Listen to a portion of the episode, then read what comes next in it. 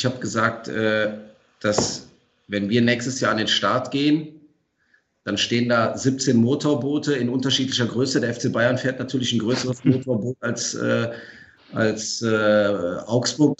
Und, und wenn du die ganzen Motorboote siehst, dann gibt es bei der ganzen Rallye dann ein kleines Schlauchboot und das ist Arminia Bielefeld. Und nach Corona hat dieses Schlauchboot jetzt leider noch ein Leck bekommen. So. Aber wir paddeln halt. Wir paddeln wie die Geisteskranken. Der 16er, der Fußballtalk mit Michael Baum und Ewald Lienen. So, dann wollen wir doch als erstes mal die Zeit nutzen, äh, eine kleine Gratulation auszusprechen. Zum achten Mal hat dieser Verein das geschafft. Mit einer tollen Leistung, mit einer klasse Saison, mit schönen Spielen. Wir sagen herzlichen Glückwunsch. Arminia Bielefeld. Ach so! Ach, du meintest jemand anderen? Nein, ich meinte den achten Aufstieg von Arminia Bielefeld in die Fußball-Bundesliga, oder nicht? Nee, oder war noch, war noch was?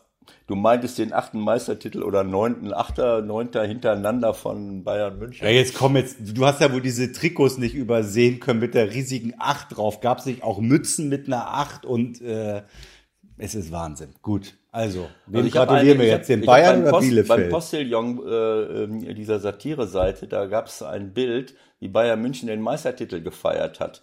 Äh, ich glaube, das war das Gesicht von Thomas Müller. Man konnte die Augen nicht sehen. Und äh, Bayern München feiert die Meisterschaft, indem ein Mundwinkel so leicht hochgezogen war. so. Und das sagt eigentlich alles. Das ist wirklich für unser Land, für unsere Bundesliga wirklich bedrohlich. Komm, die haben sich echt gefreut. Das war eine Riesenparty, war das. Es ist wirklich schade, dass, äh, dass sie, äh, sie sind verdient Meister, brauchen wir gar nicht drüber zu reden. Äh, aber es ist wirklich schade, dass sie nicht mal so zwei, drei äh, Konkurrenten haben, die sie, die sie wirklich auf die Probe stellen. Es gibt sich mal in Weißrussland. So eine Dortmund, Dortmund war nah dran und äh, aber du musst, das reicht eben nicht, dass Dortmund die einzige Mannschaft ist. Du musst mal zwei, drei andere haben, die, äh, die eben auch in der Lage sein müssen, äh, Bayern zu schlagen. Und dann kann man äh, auch ernsthaft um die Meisterschaft mitkämpfen. Also wie gesagt, Bayern München ist äh, verdient deutscher Meister. Gratulation mit tollen Leistungen muss man sagen, auch der, seit der ähm, Hansi Flick übernommen hat. Das ist eine unglaubliche äh, Serie. Ne? Sieben hat Punkte Rückstand gehabt, als er übernommen hat. Ja, und also jetzt, jetzt kann ich es dir nicht ganz genau sagen, aber es, ja. wie viele Siege waren es und vielleicht mal äh, ein, zwei Unentschieden dabei. Äh, ich glaube auch nur einmal, glaube ich, verloren.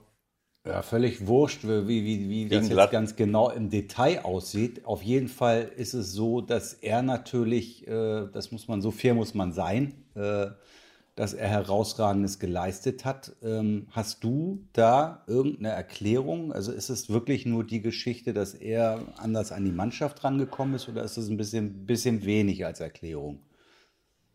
Ja, dazu müsste man ähm, Insider sein, beim Training dabei sein, sich das alles anschauen.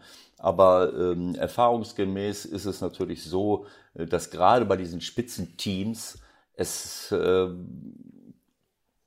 aus meiner Sicht in erster Linie darum geht, wirklich eine gute Mannschaftsführung hinzubekommen.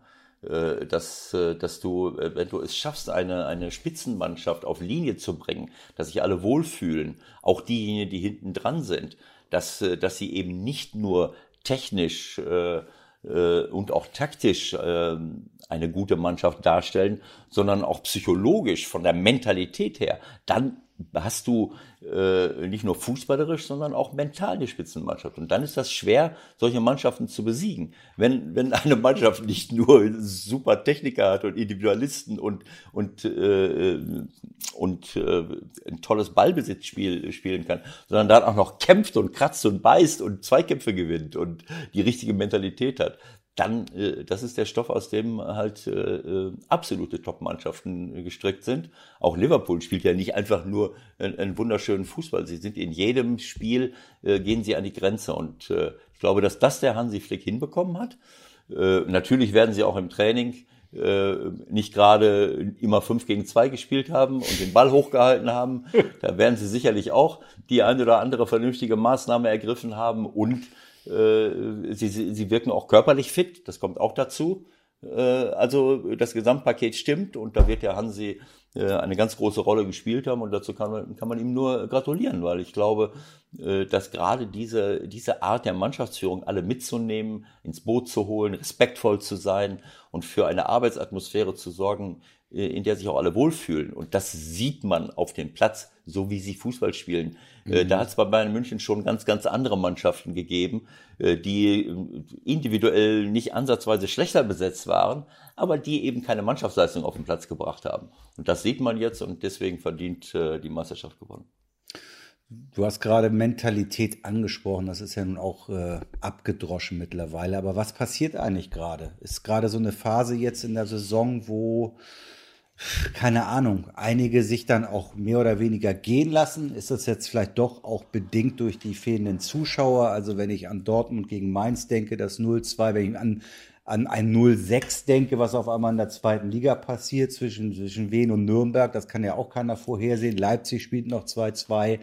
Äh, äh, nach 2-0, ihr verliert 4-0 in Hannover. Äh, ist jetzt ein bisschen viel zusammen, aber irgendwie habe ich das Gefühl, passiert da gerade was, oder? Ja, ich, ich meine, wir brauchen nicht drum herum zu reden, dass äh, wir, wir, sind, wir können alle froh sein, äh, dass die Bundesliga fortgesetzt werden konnte, aber man muss sich auch darüber im Klaren sein, dass das nicht auf dem gleichen körperlichen und spielerischen Niveau flächendeckend passieren würde. Darüber musste man sich im Klaren sein, als wenn man jetzt die Saison ganz normal zu Ende gespielt hätte. Und äh, ich glaube, dass sich das gerade bemerkbar macht. Äh, nicht nur das äh, Fehlen von Zuschauern, die natürlich gerade in Heimspielen äh, ihre, ihre eigene Mannschaft pushen können, oder auch den Gegner pushen können, so wie wir das über Bayern München schon mal gehört haben, die, die natürlich auch immer angestachelt werden durch auch, auch bei Auswärtsspielen. Mhm. Also nicht nur durch das Fehlen der, ähm, der Zuschauer, sondern auch durch fehlende Spielpraxis, durch fehlende Trainingspraxis. Es, es konnte ja über lange Zeit äh, alle auch nur individuell und körperlich trainieren. Und du, das hilft dann auch nicht, dass du im, im, im Garten den Ball hochhältst. Äh, und ich glaube, dass man das jetzt so leicht, so langsam sieht äh, und vor allen Dingen auch feststellt, äh, dass diese Wettkampffährte äh, nicht da ist, gerade dann, wenn man äh, ähm, englische Wochen zu bestreiten hat oder mehrere englische Wochen. es gab ja auch ein paar Mannschaften, die jetzt auch noch im DFB-Pokal ran mussten. Und das sieht man jetzt, äh, die mussten mehrere englische Wochen bestreiten und jetzt mitten in der Woche, trotz äh, einiger Wechsel, siehst du, dass der eine oder andere am Limit ist und dann eben auch keine guten Spiele mehr zustande kommen. Lass uns doch noch mal kurz, ähm, weil wir immer wieder das im Laufe des Jahres, äh, dieses Jahres gehabt haben, die Diskussion Schiedsrichterleistung, Schiedsrichtereinordnungen, Videoassistent. Jetzt haben wir wieder doch einige krasse Geschichten gehabt und ich möchte schon noch mal von dir auch wissen, du bist ja schon noch ein Befürworter, mittlerweile einer eher der wenigen gewesen. Wenn wir jetzt aber noch mal uns exemplarisch an die Situation erinnern in Bremen, wo der, wo der Davis äh, da auskeilt und es mit einer gelben Karte ausgeht und es halt keinen Eingriff geht, müssen wir da nicht vielleicht doch eher äh, in die Richtung kommen, wenn das überhaupt mit Videobeweis, und das wird es ja, weitergehen soll, ob man sich da nicht vielleicht nochmal von anderen Sportarten auch äh, äh, Anlehnung nennt, wie also zum Beispiel beim Hockey. Wie hast du die Situation, um das jetzt nochmal konkret zu machen, äh, wahrgenommen und was ist deine Idee? Wie kann man es anders machen? Also zunächst mal möchte ich eine Lanze für die, für die Schiedsrichter brechen. Wir sitzen hier und kommentieren alles. Äh, das ist ja auch ein, ein Volkssport, deswegen ist ja Fußball so beliebt. Äh, niemand, äh, der Fußball schaut, muss ins Risiko gehen und muss selber ein Tor schießen oder muss selber eine Entscheidung treffen, sondern wir sitzen alle hier schön äh, und beurteilen die ganze Sache, kommentieren die ganze Sache. und das ist ja ein beliebter Sport. nicht nur für uns professionell, sondern eben auch für Leute, die zugucken. Und das ist viel leichter, etwas zu beurteilen und zu kommentieren, als dann selbst die Entscheidung zu treffen. Und das, was wir den Spielern zu, äh, zu billigen, dass sie eben auch mal Fehler machen, das müssen wir den Schiedsrichtern auch zubilligen. Das Keine ist einfach Frage. so. Also ähm, äh, wenn ich mir so manche äh, Passspiele ansehe, äh, wenn ich mir ansehe, wie du gerade selber gesagt hast, ähm, wie wir es gerade diskutiert haben, wie die Qualität der Spiele jetzt bei diesem neuerlichen äh, Mittwoch, Donnerstag, äh, Dienstag, Mittwoch Spieltag äh, teilweise runtergegangen ist, äh, so, dann, dann können wir nicht so tun, als wenn die Schiedsrichter und die Videoschiedsrichter, äh, äh, die ähm, der VAR, als wenn die aber immer perfekt sein müssen. Die stehen auch unter Druck, die müssen auch in, ähm, äh, wobei ich zubilligen muss, durch diese fehlenden Zuschauer glaube ich, äh, dass sie auch sich ein bisschen mehr Zeit lassen. Wir haben ja, äh, ich kann jetzt keine verlässlichen äh, Zahlen liefern, aber gefühlt denke ich, dass sie ein bisschen, dass der VAR und der Schiedsrichter sich manchmal ein bisschen mehr Zeit lassen. Wenn das, wenn du ein volles Stadion hast, ist natürlich der Druck äh, noch ein bisschen größer, relativ schnell äh, zu einer Entscheidung zu kommen, bevor dann alle äh, komplett durchdrehen und, und unruhig werden.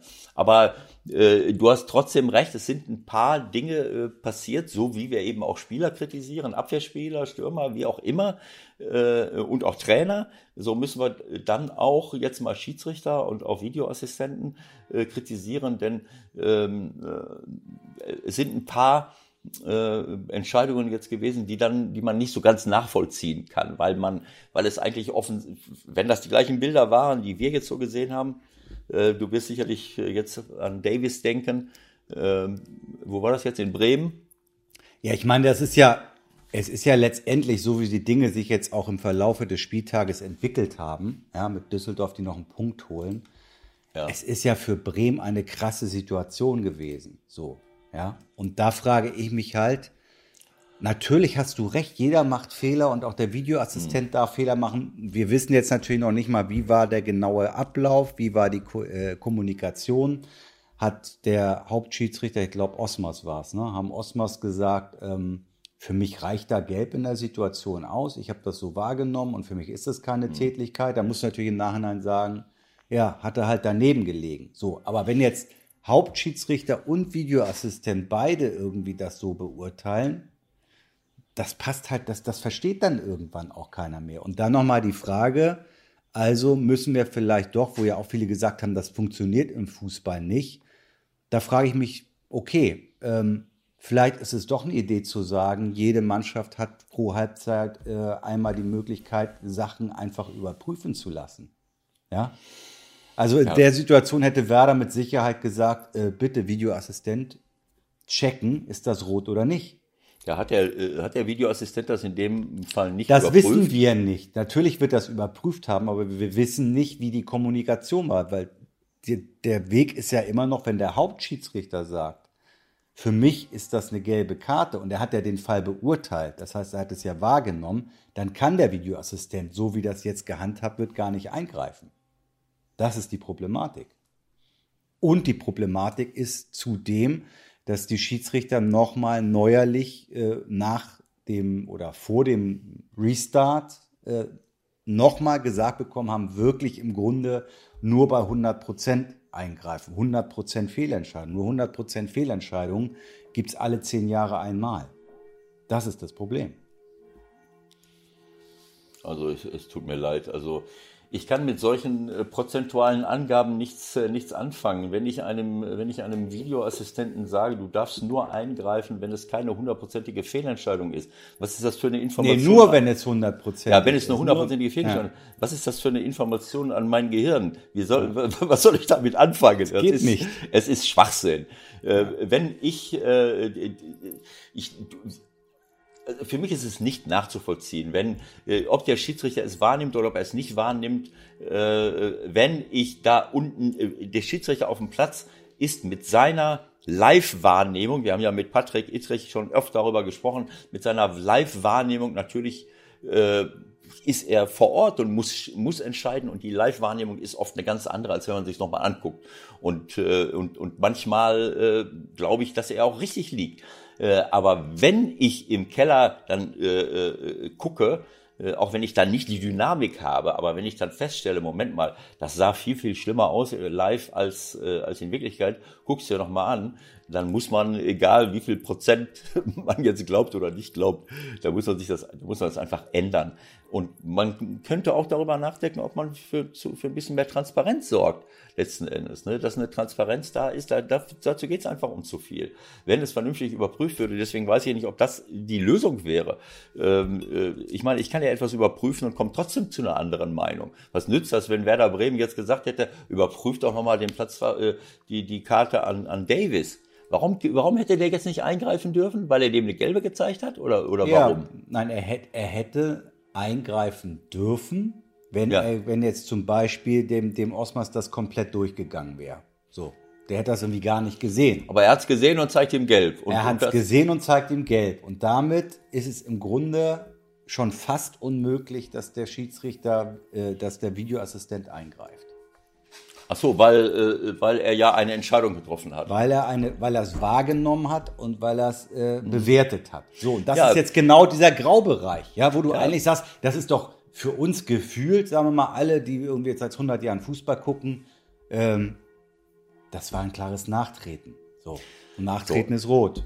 Also mit anderen Worten, Medardus Luca, der am 14. August 1981 äh, Norbert Siegmann die gelbe Karte gezeigt hat, nachdem er mir den Oberschenkel aufgeschlitzt hat, äh, lag völlig richtig. Das heißt, man hätte gar nicht im Nachhinein etwas verändern können. Und wenn, und wenn mir der, der, der Oberschenkel hätte amputiert werden müssen, es ist halt, wir müssen uns in Deutschland an Vorgaben und an Regeln halten. Das ist ganz, ganz wichtig. Sonst, dann, sonst kommen wir in ein totales Chaos. Es ist ja, das ist, dann, dann würden wir ja plötzlich vernünftig äh, rein nach Menschen, gesundem Menschenverstand über Dinge nachdenken. Nein, wir brauchen Regeln, klare Regeln, bevor jemand selbstständig denken darf. Finde ich genau richtig. Also klar, äh, äh, Natürlich. Die Suffisanz und den Sarkasmus kann jetzt gerade nicht jeder verstehen. Ja, aber das ist doch lächerliches. Ich meine, äh, ob der dem eine gelbe Karte gezeigt hat oder nicht, das ist mir scheißegal. Der hat nachgetreten und dann hat der Videoschiedsrichter Regel hin oder her, dem Schiri zu sagen, hör mal, da liegst du falsch.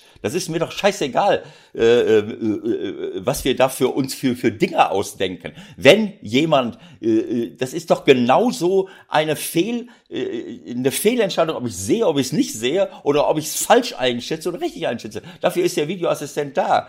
Es tut mir sollte, leid. Dafür sollte er eigentlich da sein. Wenn ja. wir ihn dafür nicht nutzen, dann ja. brauchen wir ihn nicht, weil diese Entscheidung wie Andreasen Handspiel, absichtlich Torerzielung kommt halt einmal in zehn Jahren vor.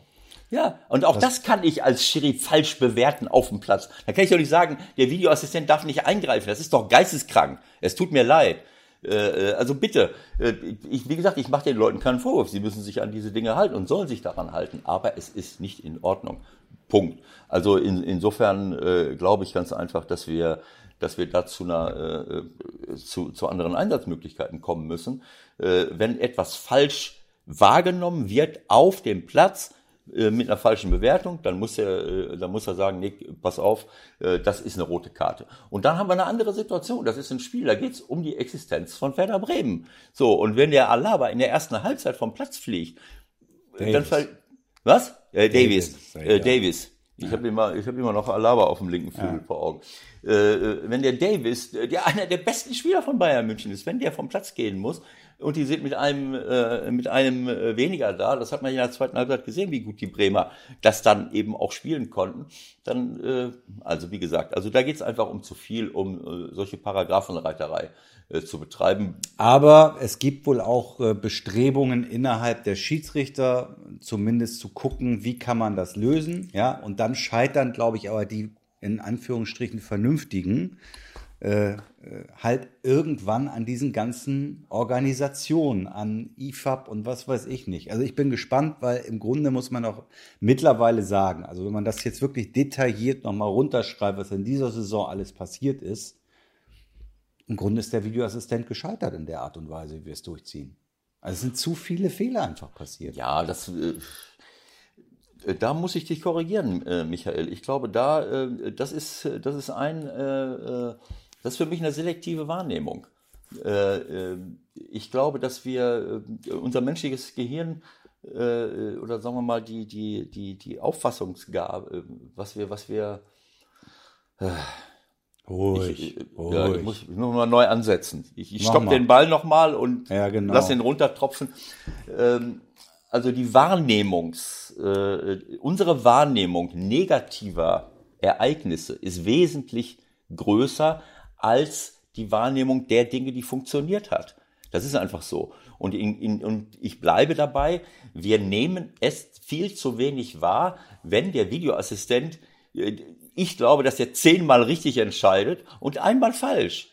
Aber diese, dieses eine Mal im Spiel, wo er falsch entscheidet. Man darf ja auch nicht vergessen, dass sie zig andere Situationen überprüfen und dann immer richtig liegen. Es gibt aber eben auch, so wie Spieler eklatante Fehler machen, wie wir alle, auch Trainer eklatante mhm. Fehler machen, machen eben auch Videoassistenten und Schiedsrichterfehler. So ist es nun mal. Aber Gut, dann aber sagen, dann könnte man halt, wenn man die Vereine noch mit einbezieht, sozusagen ein weiteres Mosaiksteinchen haben, um sowas nochmal zu verändern. Weil aber wenn jetzt Mosaiksteinchen, also eine Überprüfung Werder, zu fordern, ja, genau, genau. Ja, aber du Sie haben es doch überprüft. Sie haben es doch überprüft. Es ist ja offensichtlich, also da musst du sagen, selbst wenn es überprüft wurde, wir möchten, dass es nochmal überprüft wird, weil es ist krass. Äh, genau. Äh, keine Ahnung, ob man dann, du kannst ja den, den Schiri nicht zwingen, eine rote Karte zu geben. weil, weil ich sag, Aber von den Regularien müsste halt festgelegt werden können, entweder der Verein darf nochmal was machen als allen der Parteien oder der Videoassistent wird wieder gestärkt und der Videoassistent kann zu Osmos in dem Fall sagen, pass auf, Du guckst dir das jetzt nochmal an, Befehl. Du ja, musst gut, es dir nochmal angucken. Das ist, ja, das ist ja wieder eine andere Stoßrichtung. Ja. Ne, das, das haben wir ja gerade gesagt. Das, aus meiner Sicht, das muss, diese Möglichkeit müssen wir den Leuten geben. Äh, wenn es krass falsch eingeschätzt wurde vom Schiri, äh, muss er eingreifen können. Für mich auch, äh, das ist jetzt äh, nochmal ein anderes Thema. Da geht's, da ist jetzt äh, gar nichts passiert, aber äh, Leipzig äh, ist auf Champions League Kurs für 2-0 jetzt will ich nichts Falsches sagen, äh, äh, auf einmal, so kurz vor Schluss, jetzt muss man eben schauen, wann ja, war das? war das 2-1, das war relativ, 86., 87. oder sowas. So, 87. und 92. Äh, äh, Upamecano ist im eigenen, äh, ich glaube, das war Upamecano, ist im eigenen Strafraum am Ball und dann kommt Karaman, dann kommt Karaman und checkt ihn nee, nach allen Regeln. Äh, so, äh, checkt Upamecano nach allen Regeln der Kunst weg, kommt dadurch in Ballbesitz und dann fällt irgend, er, er spielt den Ball vors Tor, ein ganz skurriles Tor mit An, Anspielen, Abpraller, bla bla bla, auf jeden Fall steht es plötzlich 2-1. Und so spielen die dann 2-2. Für mich eine krasse Fehlentscheidung des Schiedsrichters. Warum da der Videoassistent nicht eingegriffen hat, weiß ich nicht. Das ist krass, weil das ist für mich, äh, der hat den Ball und der, der checkt ihn gegen die Schulter mit allen Regeln der Kunst weg. Wenn das umgekehrt gewesen wäre, wäre es ein klarer Elfmeter gewesen. Und äh, aber ich kann ja nicht einen Abwehrspieler auf die Art und Weise wegchecken. Kann ich äh, ähm, Ich muss gestehen, ich habe es ehrlich gesagt noch nicht mal gesehen. Zitiere aber gerne den Kicker. Ja. Karaman hatte sich zunächst resolut gegen Upamecano durchgesetzt. Das hört sich für mich nicht nach faul an. Ja, dann nehme ich alles zurück. Wenn der Kicker sagt, dass, er, dass sich Karaman resolut durchgesetzt hat, ja, dann, äh, dann trete ich zurück mit meiner Meinung, ganz klar. Also vielleicht, kann ich, vielleicht kann ich auch noch Nagelsmann ins Feld führen, der natürlich einschlägig interessiert ist, aber äh, ich glaube, wenn du dir das Bild anguckst, dann, ja. äh, dann wird es schwer, auf eine andere Idee zu kommen, als V zu geben. Okay, also kurze Sache noch, die mir gestern noch aufgefallen ist. Hast du zufällig mal bei der Premier League reingeguckt? Ähm, ja, aber nicht viel. Wo wir gerade, wo wir gerade bei technischen Hilfsmitteln auch sind. Ja.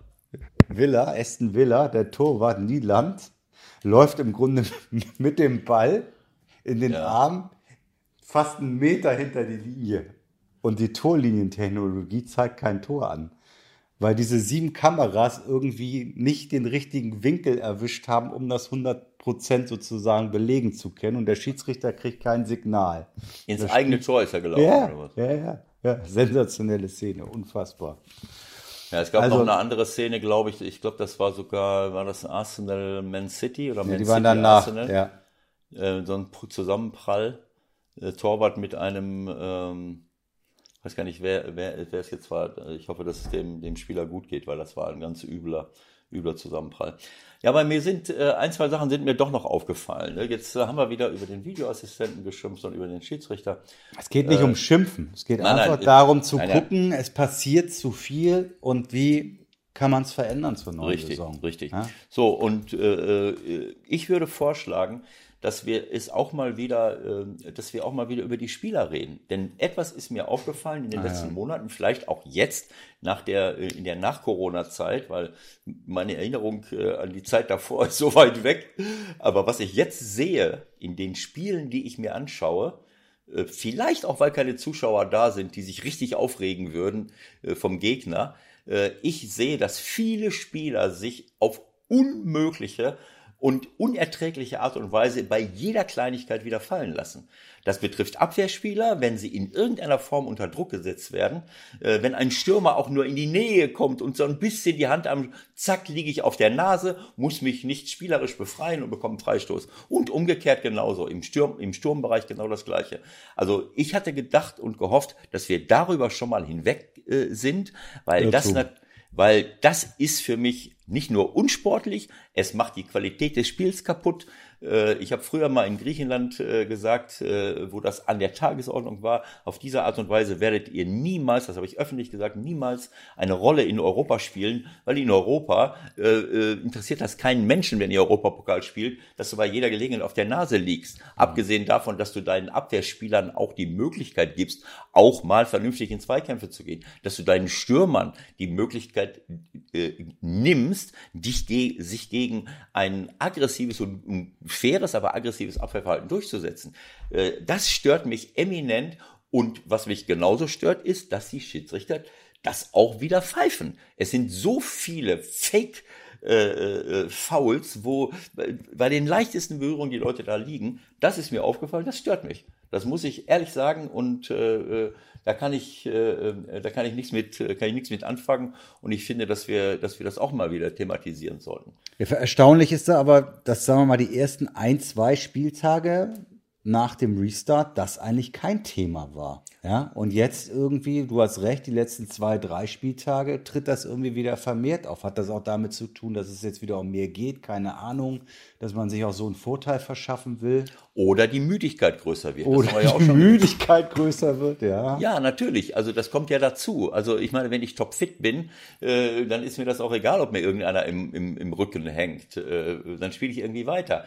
Äh, also ich glaube, dass das sicherlich auch mit eine, eine Rolle spielt. Und äh, das muss ich leider auch sagen. Ich habe jetzt schon wieder, und gerade jetzt am letzten Spieltag, äh, jetzt äh, gestern, vorgestern, ein paar üble Fouls gesehen, die, die eigentlich Chan von Dortmund, genau das gleiche, nicht nur Davis, Chan, kann Chan von Dortmund, der überragend ist, der Dortmund richtig gut tut, weil er äh, eben nicht nur den Gegner mit Wattebäuschen beschmeißt, sondern, sondern eine sehr gute äh, aggressive Grundhaltung äh, reinbekommt, etwas, was Dortmund aus meiner Sicht manchmal äh, gefehlt hat. Das ist ein super Spieler für Dortmund, aber mhm. der macht gestern einen Foul, wo er vom Platz gehört. Das ist ohne Rücksicht auf Verluste, halb hoch, an der Außenlinie, in jemanden hineingegrätscht. Da kann man nicht gelb für zeigen, da muss man rot für zeigen.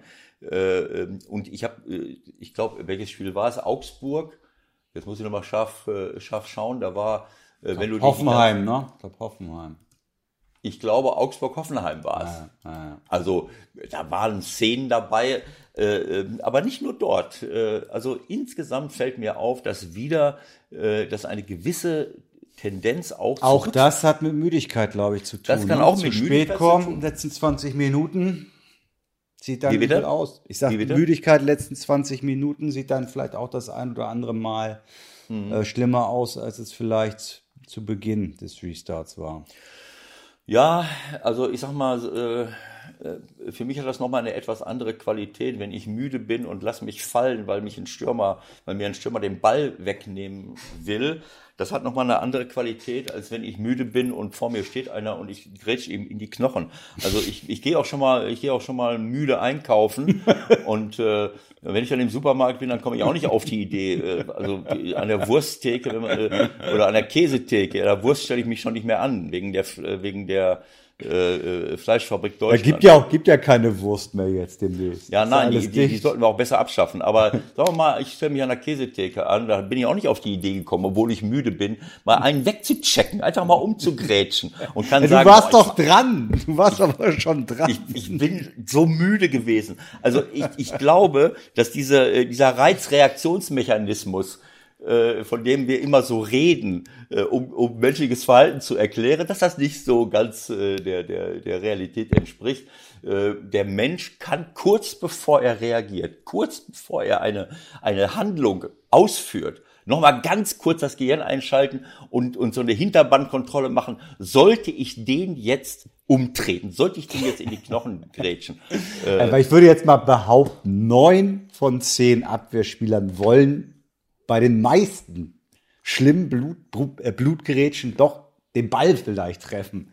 Schaffen halt leider nicht nur. Nee, nee, nee, das stimmt. Sondern sechs. Also die Fouls, von denen ich jetzt rede, es gibt Fouls, wo man, wo wirklich der Ball frei ist und wo ich grätsche, äh, äh oder ich, ich sehe dort jemanden stehen, äh, äh, und weiß, äh, ich grätsch jetzt mal in ihn hinein. Solche Fouls meine ich. Und da waren jetzt eine Reihe von Fouls dabei, die waren nicht in Ordnung. Und da muss man rigoros dazwischen äh, eingreifen. Und äh, du erinnerst dich daran, wir haben, ich habe oft gesagt, ich habe mich beschwert über durchschwingende Beine, die dann äh, gepfiffen werden, oder darüber, dass jemand einfach weiterläuft und von der Seite kommt einer und ich trete ihm aus Versehen auf den Fuß. Das war gar nicht meine Absicht und trotzdem kriegt, kriegt der Foul gepfiffen. Jetzt sehe ich äh, in Tat, also so wie ich gerade gesagt habe, sich früh fallen lassen, böse Fouls machen. Jetzt habe ich auch in den letzten zwei, drei Spieltagen eine, ganz viele Fouls gesehen, wo wirklich Leute rücksichtslos nicht nur grätschen, sondern in, in einen Spieler, der mhm. da schon steht, hineinläuft. Und daraus kommen viele auf den Fuß, dieses auf den Fuß treten. Ne? Äh, da, da waren ja auch Elfmeter dabei, wo ich äh, völlig sinnlos in jemanden, der vor mir steht, als Abwehrspieler hineinlaufe und, und, und trete dann äh, in eine Situation unkontrolliert hinein. Also äh, dann ist es für mich völlig klar, dass das eine, dass man das äh, auch als, als faul bewerten muss äh, äh, und auch entsprechend sanktionieren muss. Das ist mir auch aufgefallen. Also äh, ich finde, dass wir, äh, ja, jetzt kann man wieder alle Erklärungen äh, heranziehen, aber böse Fouls haben nichts mit Müdigkeit zu tun. Vielleicht solche Fehleinschätzungen, jemand um den Fuß treten, aber in Leute hineinrutschen, äh, das ist für mich nicht akzeptabel und da würde ich mir wünschen, dass man ein bisschen rigoroser vorgeht. Der Anruf der Woche. Heute bei. So, liebe Leute, wir haben einen äh, Gesprächspartner, über den wir uns sehr freuen und sagen als erstes ganz herzlichen Glückwunsch an Arminia Bielefeld nach Ostwestfalen und freuen uns, dass wir Samir Rabi in der Leitung haben. Guten Morgen, Samir. Wie sieht's aus? Schon wieder einigermaßen klar oder gibt es noch Nachwirkungen? Ähm, ja, erstmal guten Morgen. Gibt noch le leichte Nachwirkungen. Ähm äh, dadurch, dass wir am äh, Montag durch den 4 zu 0 Sieg gegen Dresden zwar rein rechnerisch noch nicht durch waren, aber ähm, das passt vielleicht so ein bisschen zu der Region Ostwestfalen. Es immer noch ein paar Zweifler gab, wir rund um die Mannschaft nicht. Also haben wir es schon mal ein bisschen leicht gestartet im Rahmen der Möglichkeiten in, in, in Corona-Zeiten doch dann ein bisschen zu feiern in der Kabine. Und äh, nachdem es dann, äh, ja, nachdem wir dann am äh, einen Tag später auf, auf dem Sofa quasi aufgestiegen sind, mh, hm, haben wir es noch ein bisschen weiter krachen lassen. Also insofern zwei Tage und äh, an, an dem äh, gestrigen Morgen war auch nur ein bedingtes Training möglich, äh, weil, weil, weil die Verletzungsgefahr sonst, glaube ich, zu groß gewesen wäre bei dem einen oder anderen Spieler. Ähm, also insofern äh, alle noch ein bisschen müde, aber ich hoffe, dass die Jungs den Tag über jetzt noch nutzen, äh, weil wir natürlich auch das Spiel heute Abend noch vernünftig über die Bühne bringen wollen und auch das Heimspiel gewinnen wollen. Ja, auch von mir herzlichen Glückwunsch, Samir. Alles, alles, äh, alles, alles Gute. Also äh, es ist meine Heimat. Äh, ich bin zwar seit fünf Jahren oder sechs Jahre jetzt schon äh, bald äh, beim, beim FC St. Pauli, aber ich sehe das natürlich äh, mit, mit sehr positiven Augen. Freue mich wirklich sehr, dass, dass neben Paderborn, die jetzt leider wieder runtergehen müssen, äh, endlich wieder Arminia Bielefeld zurückkehrt in die, in die Bundesliga. Und ich, ich kann es nur, ich kann nur sagen, dass das, dass es einfach hoch verdient ist auf, auf, aufgrund der gesamten Saison und auch der, auch der Entwicklung jetzt in den letzten Jahren. Da müssen wir gleich mal, äh, gleich mal drüber reden. Aber äh, erstmal herzlichen Glückwunsch. Ja, viel, vielen Dank. Sag mal ganz konkret, also jetzt ohne ins absolute Detail zu gehen, da würde Ewald mir auch gleich wieder in die Beine grätschen. Ähm, wie, wie waren die Tage jetzt ganz genau noch so? Also wie, wie trifft man sich denn jetzt überhaupt in Corona-Zeiten, wie es immer so schön heißt? Also es ist ja für euch schon eine natürlich eine super Geschichte. Auf der anderen Seite tut es dann, glaube ich, auch wirklich weh, wenn man nach jetzt, äh, was haben wir, äh, wie lange seid ihr raus? 16 Jahre aus der Bundesliga, wenn du das halt nicht wirklich feiern kannst, ne? Ähm, ja, absolut. Also ähm, das, das ist vor allem auch hart für, für unsere Fans und für Spieler, ähm, die, die natürlich dann auch so dieses Bad in der Menge genießen, dass man das in, in der Form nicht, nicht haben konnte. Ähm, zunächst mal großes Kompliment. Wir hatten alle, glaube ich, ähm, vor dem Restart große Sorge, wie sich die einzelnen Fangruppierungen und äh, Fanclubs verhalten. Ich finde, dass man jetzt kurz vor Ende der Saison sagen muss, dass sich die Fans wirklich vorbildlich verhalten haben, auch unsere. Aber natürlich ist das etwas Außergewöhnliches, ähm, wenn du nach so langer Zeit dann wieder zurückkehrst. Und äh, wir, die alle in dieser Testung waren, aber es ist natürlich was anderes. Der eine oder andere hat es gesagt, äh, das ist eher so ein Aufstieg wie bei einem Kreisligisten, weil äh, es gab dann halt zwei, drei Kästen Bier, dann hast du mal angestoßen. Äh, natürlich lief Musik, aber das hast du auf jedem äh, Dorfsportplatz, wenn du mal äh, in eine Liga nach, äh, aufsteigst. Das hat sich dann äh, an dem, äh, nach, nach dem Ergebnis des HSVs ein bisschen verändert, aber trotzdem war noch alles im Rahmen. Wir hatten das gestern auch. Also erstmal unsere Jungs haben sich äh, wirklich daran gehalten, haben versucht, die Abstände einzuhalten, aber natürlich sind einige Fans durch Bielefeld gefahren, haben leichte Autokorsos gemacht, aber das ist natürlich alles meilenweit davon entfernt, wie man es sich sonst vorstellt, wenn du nach so langer Zeit dann in die erste Fußball-Bundesliga zurückkehrst. Und äh, ich habe es gestern so ein bisschen gehört, ähm, die Stadt scheint auch noch sehr ängstlich zu sein. Jetzt habt ihr natürlich auch noch äh, Gütersloh relativ nah äh, bei euch. Äh, was bei Tönnies da gerade passiert in seinem Werken ist natürlich auch sehr äh, bedenklich und macht dann Politiker wahrscheinlich auch wieder hypernervös. Aber ich glaube, ihr könnt nicht viel machen, ne? Wir gehen nicht davon aus, wir haben auch nicht die Erwartungshaltung, weil sich alle Verantwortlichen der ähm, Situation bewusst sind. Nichtsdestotrotz führen wir jetzt äh, gerade auch, nachdem es auch feststeht, wirklich fast täglich äh, Gespräche mit der Politik, mit der Polizei, weil es natürlich auch viele Fans gibt, die natürlich sagen, wir haben so lange darauf gewartet und das, was ich eben gesagt habe, wir haben uns echt wochenlang an alles gehalten, wir sind nicht zum Stadion gekommen etc. Ähm, und, und jetzt ist dieser Zwist zwischen, es wird keinen Rathausbalkon geben, es wird, werden keine 15, 20.000 Menschen vom Rathaus stehen. Wir haben auch gemeinsam noch keine perfekte Lösung gefunden, aber es ist ein großer Bedarf der Menschen da, dass es irgendeine Aktion gibt. Und ja. das muss man jetzt irgendwie in Einklang bringen mit den, mit den Corona-Regeln, ähm, was sehr, sehr schwer ist. Und ich kann natürlich verstehen, dass der ein oder andere sich da extremst schwer tut, aufgrund der dann damit zusammenhängenden Verantwortung, da jetzt eine Entscheidung zu treffen. Und der Fall in Gütersloh hat sicherlich nicht dazu beigetragen.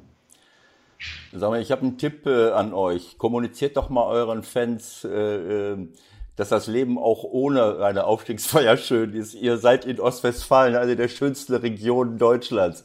Ihr habt den Teutoburger Wald, ihr habt eine wunderschöne Altstadt. Ihr habt demnächst einen Erstligisten. Also äh, äh, ihr müsst das den Fans mal begreiflich machen dass, dass ihr sowieso, dass es euch sowieso gut geht. Oder dass es allen gut gehen sollte eigentlich.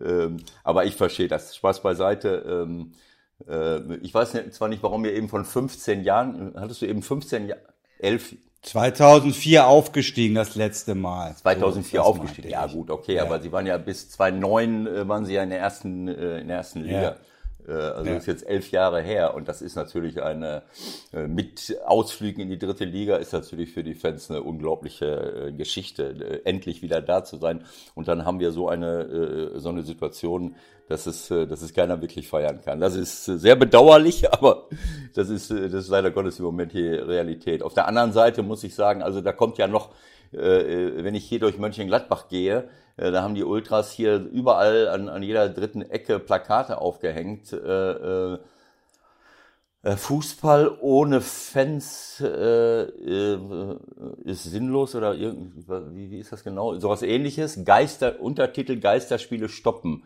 So, äh, und dann, dann denke ich mir, na ja, also ähm, Sie haben in der Sa vom Grundsatz her recht. Fußball ist für die Fans da, aber mir fällt dann spontan der Satz ein, na ja, Fans ohne Fußballvereine macht auch nicht viel Sinn.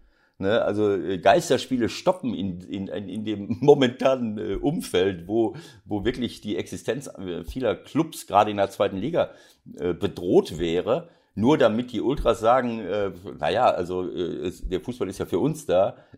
ich meine, da fällt mir wirklich nur ein, äh, Ultras ohne Fußballvereine, ohne viele, manche Fußballvereine, ist auch irgendwie fragwürdig. Insofern ist noch ein anderes Thema, ist eine etwas andere Stoßrichtung. Bei euch geht es jetzt darum, dass ihr es nicht feiern könnt und naja, also. Trotzdem, da kann man schon noch mal kurz drauf eingehen. Ähm, ich denke, das ist unstrittig. Ihr werdet die Fans brauchen in der nächsten Saison. Ich glaube, sonst wird es wirklich ganz eng. Also wenn Union von Anfang an keine Fans gehabt hätte, ich weiß nicht, wie das ausgegangen wäre, ähm, abgesehen von der, von der wirtschaftlichen Situation. Siehst du das auch so? Ja, zu 100 Prozent. Also das ist ja, ähm, was wir auch intern immer äh, thematisiert haben. Wir haben ja geguckt, was haben, was haben die anderen gemacht, jetzt genauso wie Union, die es geschafft haben. Was hat Fortuna äh, nach dem Aufstieg ähm, richtig gemacht und Dazu zählen die Fans, die werden für uns ganz, ganz wichtiger Baustein werden. Wenn wir jetzt mal Union nehmen, die du, du brauchst ja dann auch äh, in diesen Heimspielen dein Publikum, um eben ähm, außergewöhnliche Spiele abzuliefern. Wenn ich jetzt mal Union in der Hinrunde nehme, die Gladbach zu Hause geschlagen haben, die Dortmund zu Hause geschlagen haben, du musst dann eben auch ähm, solche Spiele dann drin haben. Und da ist natürlich ähm, die Wahrscheinlichkeit deutlich höher, wenn wir das mit unseren Fans äh, im heimischen Stadion dann äh, haben. Und das, das ist einer der Bausteine, wo wir momentan nicht so wirklich viel Einfluss haben. Gestern kam ja schon die Meldung, Großveranstaltung, was immer das heißt, bis Mitte, Ende Oktober untersagt. Also äh, das, das, das hat mich dann auch nochmal, äh, ich will nicht sagen meinen Frieden, aber wir haben jetzt ein bisschen gefeiert mit den Jungs und äh, nichts lieber als mit Fans. So, jetzt hast du einen Haken da drunter gemacht und dann hörst du dann gestern so eine Meldung. Und deswegen bin ich total bei dir. Das ist eigentlich ein wichtiger Baustein. Wir brauchen die brutale Unterstützung in diesen Heimspielen. Das ist sicherlich ein, einer von, von einigen Faktoren, die zusammenlaufen müssen, dass man dann eben, wie ich es gesagt habe, mit dem Paddelboot dann doch vor dem einen oder anderen Motorboot landet. Lass uns noch mal kurz diese Saison nicht komplett aufarbeiten, aber es sticht ja schon raus, dass ihr im Grunde also äh, vier Motorboote auch hinter euch gelassen habt, ne? Mit mit Stuttgart, mit dem HSV, äh, mit Hannover, mit Nürnberg. Also ganz ehrlich, da musste ja schon relativ viel zusammenkommen, dass es jetzt so gelaufen ist, wie es gelaufen ist. Ähm, was waren für dich so vielleicht so zwei, drei Schlüsselmomente in der Saison, dass das funktionieren konnte? Ähm, was, glaube ich, jetzt auch genug thematisiert worden ist, ist, ähm, dass diese Mannschaften natürlich aufgrund auch der wirtschaftlichen Voraussetzungen mit Sicherheit die besseren Einzelspieler besitzen. Aber wenn ich jetzt auf unsere Situation gehe, zum einen konnten wir sicherlich den Schwung der letzten Saison rüber retten, weil wir ja auch in der Rückrunde letztes Jahr die zweitmeisten Punkte geholt haben. Also der erste FC Köln, der am Ende aufgestiegen ist, hat in der Rückrunde weniger Punkte geholt als wir. Ähm, haben dann auch gemeinsam mit dem Trainerteam ähm, in den Sitzungen analysiert, welche, welches Rädchen müssen wir noch drehen, um dann am Ende die Qualität punktuell nochmal zu verbessern. Und ähm, da sind sicherlich Spieler herauszuheben wie Marcel Hartl, den wir von Union Berlin zurück äh, oder holen konnten. Ich sage zurück, weil wir es damals schon mal versucht hatten. Und, und, und Joachim Nilsson. So. Und dann gibt es so paar Momente, ähm, der Ebert wird es bestätigen können, dann hast du manchmal auch so dieses Gefühl. Und das fing eigentlich schon im Sommertrainingslager an. Ähm, wir haben mal eine andere Konstellation gewählt ähm, als diese standardisierten Doppelzimmer. Also als ich bei der Besichtigung war, ich habe es dann vorher mal genannt, das ist Campo Bahia für, für Arme. ähm, weil die Jungs haben quasi in Apartments gewohnt, also alle nebeneinander. Es gab immer, in, immer vier Mann in einem Apartment. Es gab noch mal so ein Wohnzimmer. Dann waren die Apartments über äh, die Terrasse komplett alle verbunden und davor war so ein Naturbadesee. Okay. Und du hast einfach gemerkt, dass sich da schon so eine Dynamik, so eine Gruppendynamik entwickelt hat, äh, die sich dann später in den Spielen auch in, in, in eine Gier, so nach dem Motto, dass wir immer gesagt haben, da sind vier Elefanten und wenn welche von diesen schwächeln, dann dürfen wir uns nicht den Vorwurf machen lassen, dass wir dann nicht da sind. Wenn die alle an ihr Leistungsmaximum kommen, haben wir keine Chance. Aber wir dürfen so. Und dann, wie Ewald es auch kennt, dann hast du die Neuen, die haben sich super schnell integriert ähm, und, und gepaart mit, mit der Weiterentwicklung des Spielstils über unser Trainerteam, die Variabilität, die sich immer weiter verbessert hat im Ballbesitzspiel, hat dann am Ende dazu geführt, dass, dass ich wirklich nach dem Trainingslager, dass wir ein sehr, sehr gutes Gefühl haben, dass wir eine gute Runde spielen. Mhm.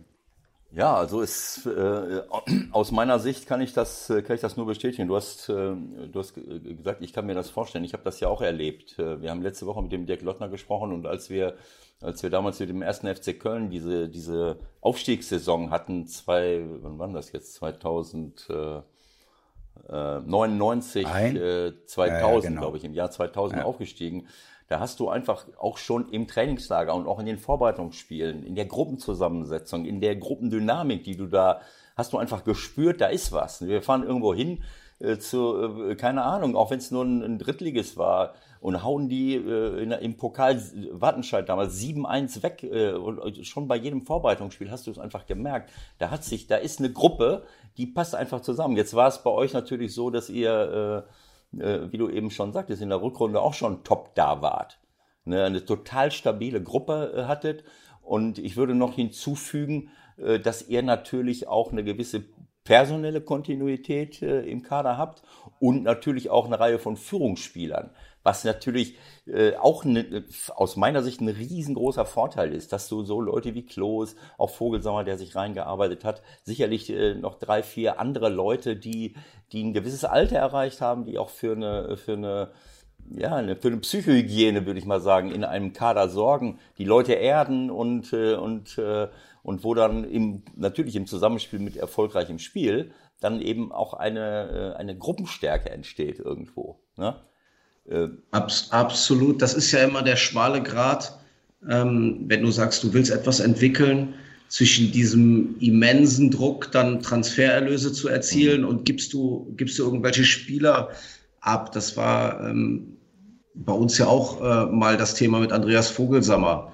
Ähm, ja so machst du es, machst du es nicht. Jetzt muss man äh, auch fairerweise sagen, das war damals noch vor der Gründung des, des Bündnisses auch immer bei uns das Thema, ja, ja, ja. An, an, an wen fließt denn die Ablösesumme? Sonst hätte man vielleicht vorher schon mal eher äh, dem Ganzen zugestimmt, vielleicht auch das nötige Quäntchen Glück dann bei der einen oder anderen Entscheidung. Aber genau das, das ist immer der schmale Grad. Entwickle ich eine Mannschaft, kriege ich die Zeit dazu, sie immer weiter, dem Trainer die Zeit zu geben, die Mannschaft weiterzuentwickeln und ihm auch immer die Möglichkeit zu geben, ne, im Mosaiksteinchen. Aber wenn ich natürlich äh, zwei Mosaiksteinchen raus äh, reinnehme und muss aber drei andere verkaufen, dann fängst du wieder von vorne an. Ne? Das ist, muss immer die Waage halten. Äh, aber natürlich braucht jeder Club auch Transfererlöse. Du kannst nicht immer alles verhindern. Aber wenn es in einem zu großen Maße ist, dann glaube ich, wäre so eine Sache wie jetzt nicht möglich gewesen. Also vielleicht musst Corona. du mal gerade, äh, du musst das hm. noch mal ganz kurz erklären. Wir sind natürlich super drin im Thema und die, die Hardcore Fußball- und Bundesliga-Fans sowieso, aber du hast gerade gesagt, vor der Gründung des Bündnisses. Du musst kurz erklären, was ja. vorher, das ist ja eine Zäsur bei euch gewesen, was da passiert ist letzten Endes und was euch natürlich, wir haben ja auch oft geredet, wenn wir auf dem, äh, ja. wenn ich, äh, wenn wir, wir haben uns getroffen in Flugzeugen, auf dem Weg ins Trainingslager, selbst in Spanien im Trainingslager und da war immer die, dieses Thema, wie können, was du mir dann sagtest, wie können wir die, diese, diese äh, unglaubliche Wirtschaftskraft Ostwestfalens eigentlich einbinden binden? Wie können wir sie an den Club binden? Und dann haben, äh, dass ihr immer wieder diese Notwendigkeit hattet, wie du es gerade angedeutet hast, eben auch Geld generieren zu müssen, was natürlich für eine, für die Entwicklung einer Mannschaft und für einen Trainer total kontraproduktiv ist. Ja. Ähm, Genau, also am Ende äh, nach dem Bundesliga-Abstieg oder es begann ja letztendlich mit dem, mit dem Bau der neuen Haupttribüne. Ähm, ich will es mal so sagen, da hat man, glaube ich, gedacht in der Finanzierung, äh, dass man dauerhaft Bundesliga und wahrscheinlich äh, perspektivisch mal Europapokal spielt. Das ist le leider äh, ich war, nicht der. Ich kann es nach, ich, ich war in dem Jahr da. Ich kann mich daran erinnern, was sie da gemacht haben. Unglaublich. Ähm, so, und äh, dann, dann kam halt äh, ja, der harte Aufprall, die Realität, wie du es eben gesagt hast, Ewald, bis hin zur dritten Liga. Ähm, Stimmt die Geschichte, dass es so eng war, dass es äh, bei Auswärtsspielen äh, schwierig wurde, noch für eine Soße zu sorgen auf den Nudeln für die Spieler? War es so eng? Ja, ja. Also es war ja noch enger als eng eigentlich. Also äh, das, als ich das dann dam damals hier begonnen habe, äh, war mir das ganze Ausmaß gar nicht bewusst, muss man ehrlicherweise sagen, weil aber auch jeden Tag nach Start dann irgendwie eine neue Bombe äh, hochploppte. Und am Ende haben wir ja in den ersten zwei Jahren, also im zweiten Jahr sind wir dann aufgestiegen, aber äh, gefühlt war dann zu Saisonbeginn immer überhaupt die Erlangung der Lizenz war ja wie eine Meisterfeier gefühlt. So, das ist äh, so. Und ähm, wie der Ebert gesagt hat, am Ende war es dann ähm, irgendwann so weit, dass du sagen musst, es war wirklich eine Minute vor zwölf. Äh, ein weiterer Glücksfall, der Markus Rejek, der dann ähm, zu uns kam und das ganze wirtschaftliche Puzzle mal aufgedeckt hat und auch wirklich äh, dann den Leuten den, den, das mal offen dargelegt hat. Und das war, glaube ich, auch ein wichtiger Schritt auch für die ostwestfälische Wirtschaft, weil wir vorher immer nur so nach dem Motto, gib uns mal bitte irgendetwas, das wir gerade so überleben können. Mhm. Und ähm, dann hat sich wirklich in einer, ich sag mal, Nacht- und Nebelaktion ähm, hier ein Bündnis gegründet, als, als Bündnis Ostwestfalen mit, mit vielen Unternehmen, die am Ende dann, das, das endete dann ja auch ähm, mit dem Verkauf des Stadions, äh, um dann am Ende auch die Banken zu bedienen äh, und hat eine völlig neue Situation für Arminia Bielefeld dargestellt. Das Einzige, was ich sagen muss, dass bisher und auch perspektivisch nicht angedacht ist, dass Geld dieser Unternehmen in die Lizenzspielermannschaft fließt. Das ist bisher nicht gewesen. Das ist auch nicht die Intention dieses Bündnisses, sondern am Ende war, war die erste Intention natürlich kurzfristig durch Kapital überhaupt den Fortbestand von Arminia Bielefeld zu sichern. Und jetzt geht es auch darum, auch nachhaltige Projekte, da sind auch sicherlich so Themen wie, wie Nachwuchsarbeit, äh, stehen da auf der Agenda und wir haben einen überragenden Austausch mit den Unternehmen. Ähm, das geht eben darüber hinaus, ähm, Geld, Geld, Geld, Spieler kaufen und besser werden, sondern auch, das sind, das sind ja in ihrer Branche die einzelnen Unternehmen spielen ja in der Champions League. Und mhm. dass wir auch gegenseitig wirklich partizipieren können. Also das ist auch für uns als Geschäftsführung, mal sich mit denen regelmäßig auszutauschen. Wie führt ihr ein Unternehmen? Was können wir davon übernehmen? Aber für sie natürlich genauso interessant und die haben einen Riesenspaß daran. Die schicken dann nicht irgendeinen Abteilungsleiter, sondern die nehmen wirklich selber daran teil und sagen, okay, und was können wir aus dem, äh, aus dem Sport noch lernen? Also man befruchtet sich gegenseitig. Wir machen Fortbildungsmaßnahmen über Unternehmen für unsere Mitarbeiter. Ähm, also das ist wirklich eine, eine super spannende Geschichte und hat natürlich aber dann jetzt am Ende auch dazu geführt, dass wir dann jetzt auch so eine Stabilität errungen haben, auch wirtschaftlicher Natur, ähm, dass, dass, dass wir dann eben nicht unter Druck geraten und quasi, quasi einen Spieler verkaufen müssen, weil wir sonst irgendeine Rechnung nicht mehr bezahlen können. Trotzdem ähm, spannend wäre es jetzt schon zu wissen, könntet ihr jetzt im Hinblick auf die neue Saison vielleicht dann doch sagen, pass auf, wir haben hier zwei, drei Ideen, jetzt vielleicht analog zur Union Berlin, die ja schon auch ins Risiko gegangen sind, wenn ich jetzt an Leute wie Gentner denke oder Subotic, die ja mit Erfahrung schon dafür gesorgt haben, dass sie so die Klasse gehalten haben. Ich glaube, das Gerüst steht ja bei euch mehr oder weniger, aber es wird ja jetzt darum gehen, vielleicht zwei, drei Leute noch zu holen, die dir eine gewisse Garantie geben, dass du drin bleiben kannst. Gibt es da vielleicht eine Möglichkeit zu sagen, okay, da fließt dann vielleicht schon noch was extra? Also es stand jetzt nicht geplant und bei dem Wort Risiko äh, äh, werden wir natürlich vorsichtig und da sträuben sich die Nackenhaare. Also äh, wir werden kein Risiko gehen, äh, um in dieser Liga zu bleiben. Das müssen die Leute auch verstehen. Das ist sicherlich auch der Vergangenheit geschuldet. Und das passt eigentlich, und so wie wir uns jetzt in den letzten ähm, drei Jahren am Ende auch ähm, gezeigt haben, das passt nicht zu der Region Ostwestfalen. Mhm. Ähm, in, insofern, wir werden das seriös angehen mit den Möglichkeiten, die wir haben. Aber äh, wie gesagt, wir werden jetzt keine neuen Schulden aufnehmen oder, oder über, über das ein oder andere Unternehmen, die dann äh, schon mal für Spielertransfers Darlehen raus, rausrücken. Das wird es hier nicht geben. Okay, trotzdem nochmal gefragt, ähm, würdest du schon versuchen, die Mannschaft zu verstärken, in dem Sinne, dass man dann vielleicht auch was in die Hand nehmen muss? Oder kann man das momentan alles noch gar nicht absehen, weil der Markt überhaupt nicht, äh, ja, keine Ahnung, kalkulierbar ist momentan? Ja, in der letzten äh, Sitzung mit, mit dem Trainerteam und unseren Scouts hat der Uwe halt gesagt, ich hätte schon gern den 26-jährigen Außenbahnspieler mit 200 Bundesligaspielen. ja, genau. Der Ablöse, ja, also Scherz beiseite, natürlich werden wir das, werden wir das versuchen, ob sich das wirtschaftlich umsetzen lässt äh, ist momentan auch noch schwer zu beurteilen, weil wir eben einige Fragezeichen haben, wie wann spielen wir wieder mit Zuschauern. Ähm, bei der DFL mussten alle Vereine jetzt angeben und eine Kalkulation abgeben, dass wir bis zum Ende des Jahres ohne Zuschauer spielen.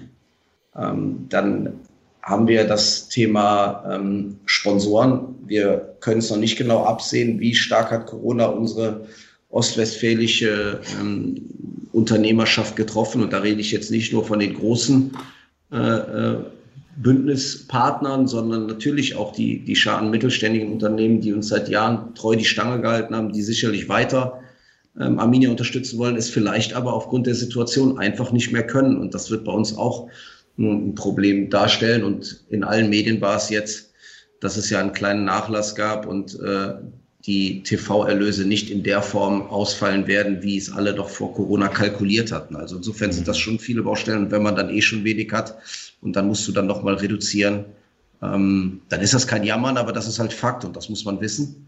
Und insofern äh, ist es für uns momentan, wie für viele andere Clubs natürlich auch, schwer zu sagen, wie viel Geld haben wir denn am Ende wirklich steht uns denn zur Verfügung. Und wie ist es mit ähm, wenn du so eine Saison spielst, ist es ja eigentlich immer so, dass, dass die Top-Jungs, die du hast, äh, gefragt sind. Ist das jetzt auch durch die Corona-Situation weniger geworden? Ähm, ist da weniger Interesse auch? Oder musst du auch um den einen oder anderen, wenn ich jetzt keine Ahnung an Hartl denke oder an Vogelsammer denke, vielleicht sogar kämpfen, dass die bleiben? Also bei den beiden, und das gar nicht aufgrund ihrer Qualität. Hoffentlich werde ich nicht in zwei Wochen eines Besseren belehrt und habe hier ein paar Angebote auf dem Tisch. Äh, ist es so, die beiden haben sich ja wirklich relativ früh ähm, auch dazu bekannt, weil eben irgendwelche Gerüchte hochpoppen. Bei, bei Foki ist es ja so, dass er immer gesagt hat, und das war ja damals auch ein Thema, sein Traum ist es, mal in England zu spielen. Aber der andere Traum, der dann doch ein Tick größer ist, ist die Bundesliga. So, und, und Cello hat es ja im Aufstiegskampf auch gesagt, dass er auf jeden Fall nächstes Jahr für Arminia spielt. Und da war es noch gar nicht klar, ob wir es schaffen. Jetzt hat er den Traum. Und letztes Jahr hat er, er hat ihn ja eigentlich zwei Spielzeiten in Folge sich verwirklicht. Äh, die Möglichkeit hat man ihm bei Union genommen. Äh, wir wollen sie ihm nicht nehmen, weil er ein ganz wichtiger Bestandteil ist und deswegen wird Cello auch bleiben. Aber man kann sich davon nicht freimachen, dass es vielleicht nochmal äh, den einen oder anderen Spieler gibt. Wir nehmen Amos Pieper, der sich bei uns zu 21 Nationalspieler entwickelt hat, der eine super Saison spielt. Da weiß man nicht, ob da jetzt einer äh, darauf muss man immer vorbereitet sein, aber ich glaube, dass wir im Großen und Ganzen so zusammenbleiben werden. Mhm. Ja, und ich glaube auch, dass das mit, äh, einer der, der wichtigsten äh, Voraussetzungen äh, ist.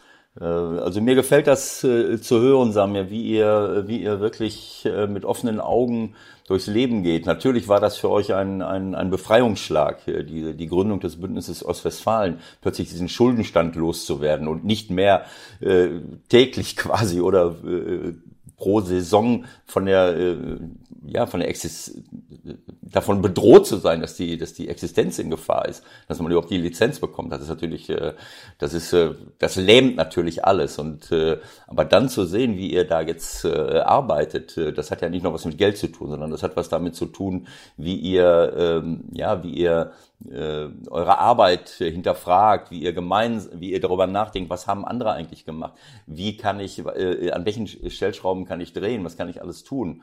Äh, und diese Kontinuität, von der ich da vorhin gesprochen habe, ich glaube, dass das eine ganz große Rolle äh, spielt. Das habe ich auch schon oft erlebt, dass Mannschaften aufsteigen und das passiert in der Regel auch bei diesen Traditionsclubs. Michael hat es ja eben gesagt, ihr, habt vier sogenannte Motorboote in der zweiten Liga hinter euch gelassen. Äh, bei allem Respekt und auch Liebe für meine Heimat kann man euch, sagen wir mal, als so äh, Arminia vom Tradiz, von dieser Qualität von Traditionsclubs wie, wie, wie äh, HSV, Stuttgart, Nürnberg, Han teilweise auch Hannover nicht vergleichen, weil das sind natürlich gerade HSV, Stuttgart, äh, Nürnberg, das sind Vereine, die, äh, die, die eine ganze Region in den Band ziehen, was aber auch eben dazu führt, dass auch äh, äh, ähm, unglaublich viele äh, Leute mitreden wollen und dass du da einen riesen Druck entfachst und das, was du, wo du jetzt schon bei Bielefeld rumkämpfst, äh, die Erwartungen zu dämpfen, da brauchst du dir bei solchen Clubs keine Sorgen machen, auch bei Schalke 04 zum Beispiel. Da kannst du, da kannst du eine Drittligamannschaft äh, im Kader haben, da wird der Fan sagen, nächstes Jahr gewinnen wir den Europa, Europapokal. Und dann stehst du erstmal da. Also ich glaube, das ist auch ein Vorteil für euch gewesen, dass eben diese Traditionsclubs, wo so eine, wo seit langen Jahren ein riesen Erfolgsdruck ist, wo alle mitreden, und dann hast du den hast du den Salat anschließend. Das könnt ihr natürlich ruhiger äh, ruhiger angehen und äh, und äh, ohne diesen irrsinnigen Erwartungsdruck ist es natürlich auch leichter, glaube ich mal, eine Kontinuität herzustellen, oder? Absolut, klar auch äh, im, im, Hinblick auf, äh, wenn du mal junge Spieler äh, einbinden möchtest, das, das ist ja das Thema, wenn du an solchen Standorten bist und das funktioniert zweimal nicht. Äh, ja.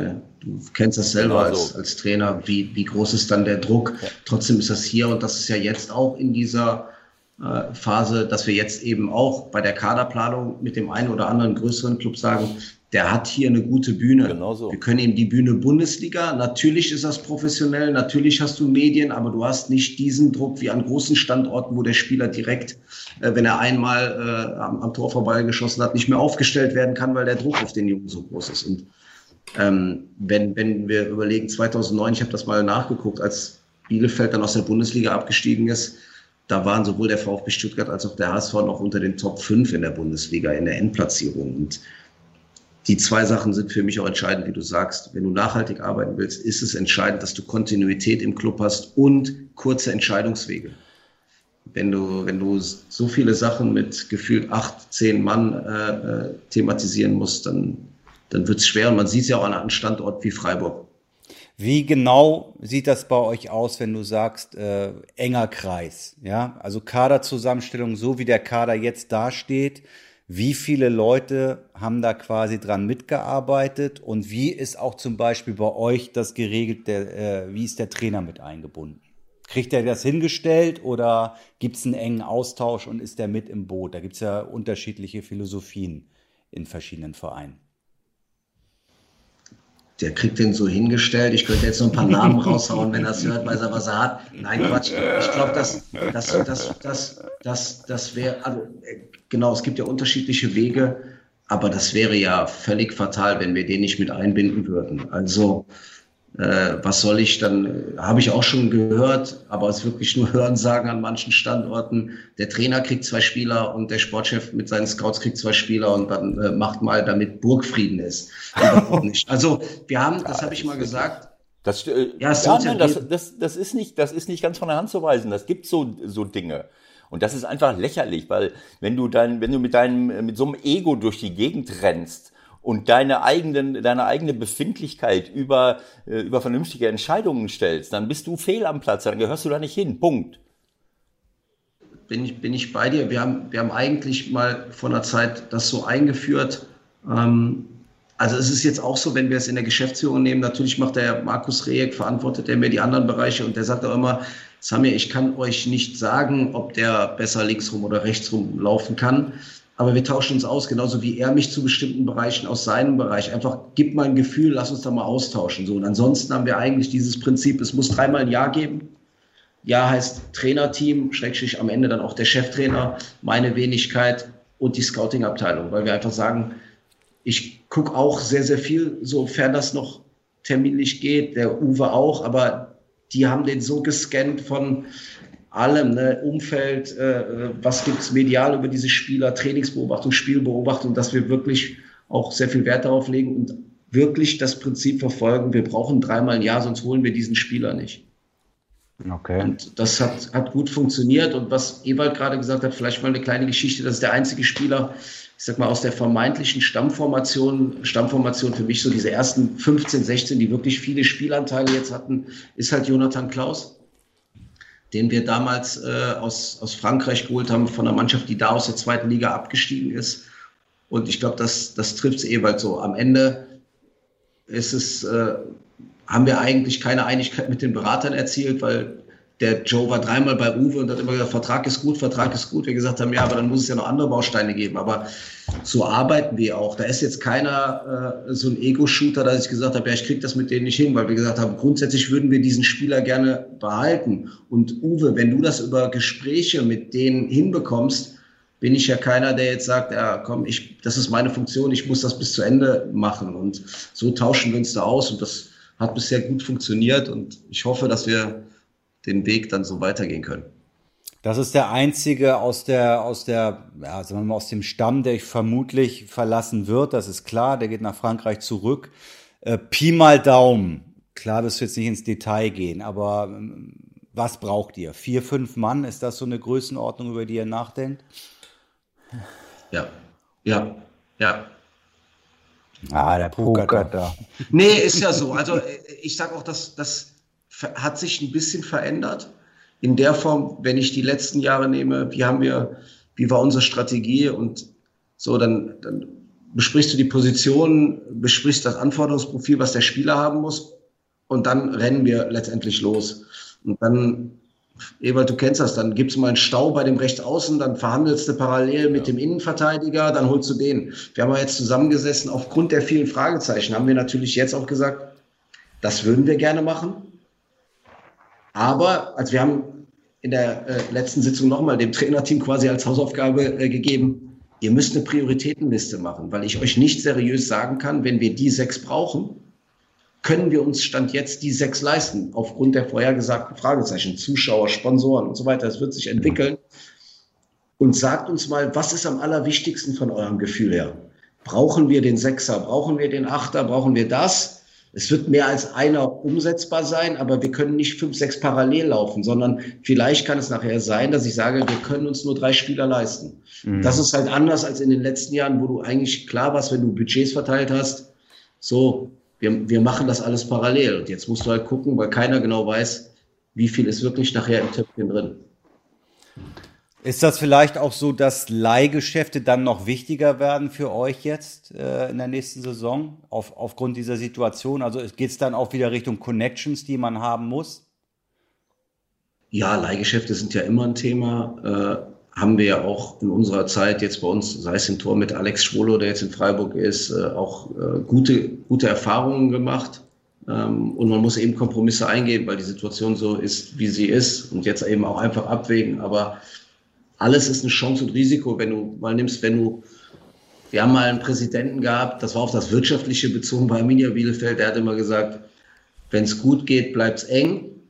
Äh, und äh, das wird ja sportlich auch so sein. Und wenn du, da wird, werden die Charaktere wichtig sein. Wenn du am Ende zu viele Leihspieler hast, der Ewald wird es ja. bestätigen können, hoffe ich, dann hast du ganz am Ende, boah, wenn die ja noch von einem großen Club kommen, boah, bevor ich jetzt in den zwei Spielen jetzt noch all in gehe, ich bin doch dann wieder bei, bei Chelsea oder was weiß ich so. Also ich will nicht sagen, dass wir es nicht machen, aber du musst all diese Themen, du kannst keine hundertprozentige Sicherheit haben, in der wir sind, aber wir versuchen viele Sachen durchzudiskutieren. Und ja, es wird wahrscheinlich auf, auf viele Leihspieler. Und der Uwe ist ein Trainer, das sieht man, glaube ich, auch, wie sie Fußball spielt, der wirklich extrem was erarbeitet im Training. Eigentlich spricht es dafür, ihm früh eine Mannschaft zur Verfügung zu stellen, dass die nicht alle so spät kommen. Auf der anderen Seite, wenn du über Leihgeschäfte redest, musst du natürlich auch warten bei den Großen, wo die Spieler irgendwann auf den Markt kommen. So, aber darum sind wir auch in Bielefeld und sagen nicht, den wollen wir, den holen wir. Es ist halt so, wie es ist. Und, aber wir freuen uns jetzt erstmal ein paar Tage, dass wir überhaupt da nächstes Jahr im Konzert der Großen mit, mitpaddeln dürfen. Ich kann das nur Kannst du das bestätigen? Wollte ich genau ja, ich sagen. Kann das nur bestätigen. Das bestätigen? ich habe die besten Erfahrungen in Saisons gehabt, wenn ich den Kader fast mit dem Trainingsstart oder, oder ein paar Tage später zusammen hatte. Weil du dann, äh, du hast langfristig geplant, du hast alle Leute da, du kannst sie von Anfang an einbinden, du kannst sie alle auf einen auf einen ähnlichen, gleich guten äh, ähm, Konditionsstand bringen und du kannst die Dinge erarbeiten. Und das ist bei Uwe natürlich wichtig, weil wenn da jetzt ein Spieler kommt, ein Abwehrspieler, äh, der hinten eingebaut werden soll und, äh, und der wird eine Woche vor Start bei euch eingebaut, dann kriegt er erstmal einen Nervenzusammenbruch, weil der Uwe möchte, dass er mit dem Torwart zusammen Doppelpass spielt, 17, 17 Mal im eigenen Strafraum. gegen Bayern. Muss, genau, gegen Bayern. Da muss man sich erstmal dran gewöhnen und muss auch das eine oder andere Gegentor einkalkulieren, was man vielleicht schon mal, wo man schon mal den Ball verliert. Nein, das ist, also ich finde das einfach, äh, der Uwe hat das ja schon immer gemacht, sowohl bei Union als auch in Dresden, als auch, da hat man ja. sich als Gegner immer drauf eingestellt. Dann haben wir immer gesagt, so jetzt müssen wir mal draufgehen. Aber es ist natürlich auch so, wenn du, wenn du es nicht machst, wenn du immer sagst, dein Torwart, du kannst, hau den Ball vorne weg, dann wirst du auch nie dieses Selbstvertrauen erarbeiten. Und das ist das, was ich bei euch sehe. Das ist nicht immer zielführend. Man kann auch schon mal äh, der eine oder andere, äh, äh, es besteht keine Gefahr einzupennen bei euch, wenn ihr hinten den Ball habt auf der Tribüne. Ne? Also wenn die Zuschauer da sind, da muss man immer hellwach sein. Aber es führt auch gleichzeitig dazu, äh, dass die Spieler ein Selbstvertrauen entwickeln. Ich, man, ich sehe das ja. Ich kann das einschätzen. Ich sehe, äh, hinten hat einer den Ball und die bleiben ganz ruhig. So wie ich das jetzt ja. auch in der ersten Liga in, bei vielen Mannschaften sehe, die ganz ruhig kombinieren. Das ist halt der Unterschied.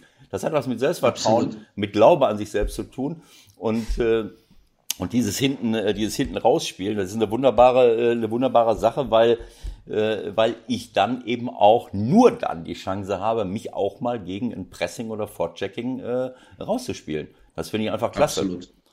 Ja, das stimmt. Wobei, äh, wenn, wenn du das Publikum meinst, äh, das kennst du ja selber, also das hat sich dann auch äh, entwickelt. Sie mussten sich auch daran gewöhnen. Also in den ersten Spielen vom Uwe und selbst wenn kein Fehlpass kam, uh, da hatten wir schon, also hinter den Trainerbänken kennst du ja, da war schon, äh, da hast du schon gemerkt, ein paar nicht nur, dass die auf den Sitzen hin und her gerutscht sind, da war es schon mal unruhig. Also, aber sie kennen es jetzt auch. Ja. Sag mal, wer hat eigentlich, wer hat die Idee gehabt mit Uwe Neuhaus?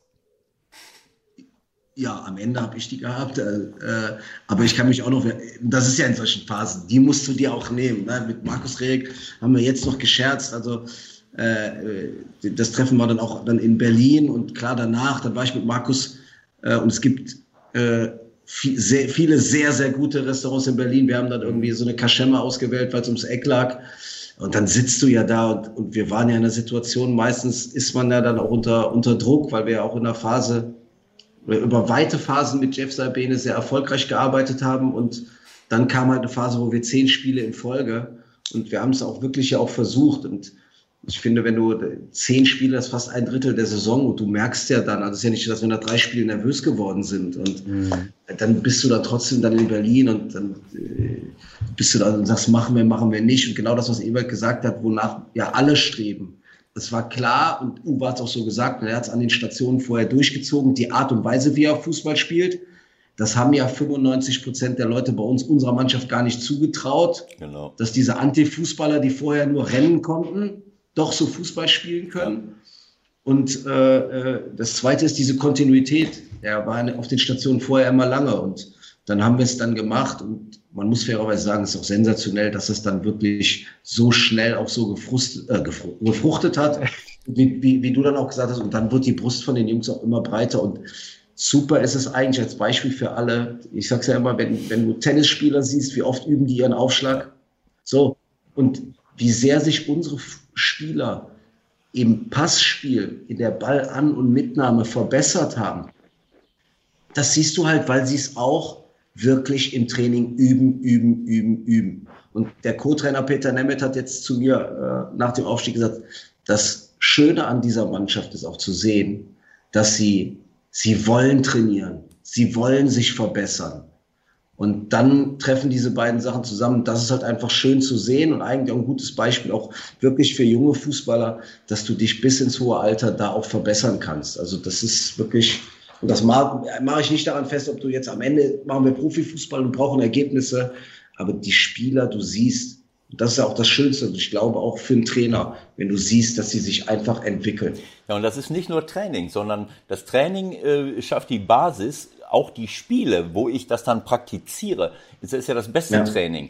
Weil im Training selber äh, äh kann ich technische Abläufe äh, trainieren, kann ich äh, äh, mich an bestimmte Automatismen gewöhnen, aber der Druck ist ja nicht da.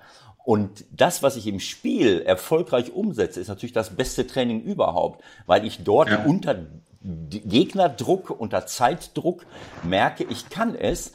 Äh, und das ist natürlich, äh, dann kommt das Selbstvertrauen erst richtig raus. Also äh, ich finde diese Entwicklung einfach toll. Vielleicht noch mal eine kleine Zusatzinformation von mir, weil ich hier im Internet ein bisschen rumsurfe. Äh, ich, das ist immer so, ich, ich bin ja auch bei unserem, wir haben St. Pauli, äh, ähm, äh, FC St. Pauli TV, da bin ich immer vor dem Spiel, nach dem Spiel, analysiere Gegner und unsere Spiele. Und dann schaue ich mir das immer an, äh, wie, äh, mit welcher Kontinuität spielen die Leute eigentlich. So, und das kann man dann immer sehen, wie viele Spieler, äh, wie viele Startelf-Einsätze Spieler haben. Und wenn ich bei euch jetzt gucke, dann sehe ich, äh, ähm, Stefan Ortega mit 31 von 31 Spielen, äh, Florian Hartherz, Fabian Klos mit 30 äh, von 31 äh, möglichen Spielen, äh, Marcel Hartle, äh, Joachim Nielsen mit 29 von 31 möglichen Spielen, Jonathan Klaus, äh, Manuel Prietl mit 28 von 31 möglichen Spielen. Und Amos Bieber mit 26. Dabei handelt es sich um acht Spieler acht Spieler von elf, die schon mal fast alle Spiele gemacht haben. Dazu kommt dann noch Vogelsammer mit 21 Startelf-Einsätzen, der aber auch. Und wenn der sich nicht verletzt hätte, hätte er auch noch 30 Genau so. Gehabt. Wenn der, also wenn der sich nicht verletzt hätte, ja. hätte er auch 30 gehabt.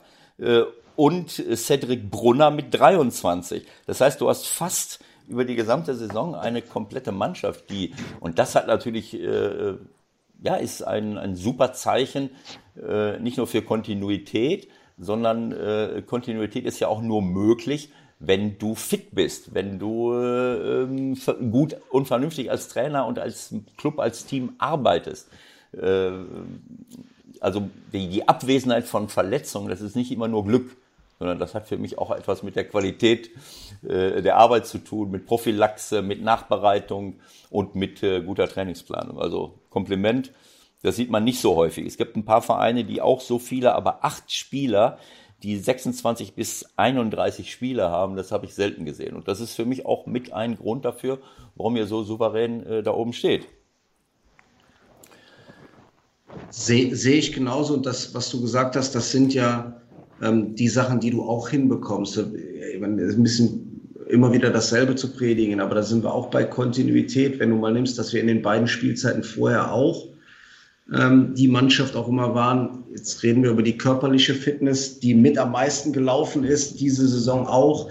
Wenig Verletzungen haben, das sind dann eben die Blöcke medizinische Abteilung äh, und unserer Athletiktrainer ähm, und dann eben auch dieses Thema, dass dann auch der Trainer auch auf bestimmte äh, Leute aus dem Funktionsteams dann auch wirklich hört und mit denen zusammenarbeiten. Nicht, dass du erzählst, Quatsch, der trainiert jetzt mit, sondern manchmal ist es dann auch, der braucht jetzt nochmal, gib ihm den Tag, der hilft dem Spieler, wir müssen da, wie du sagst, regenerieren.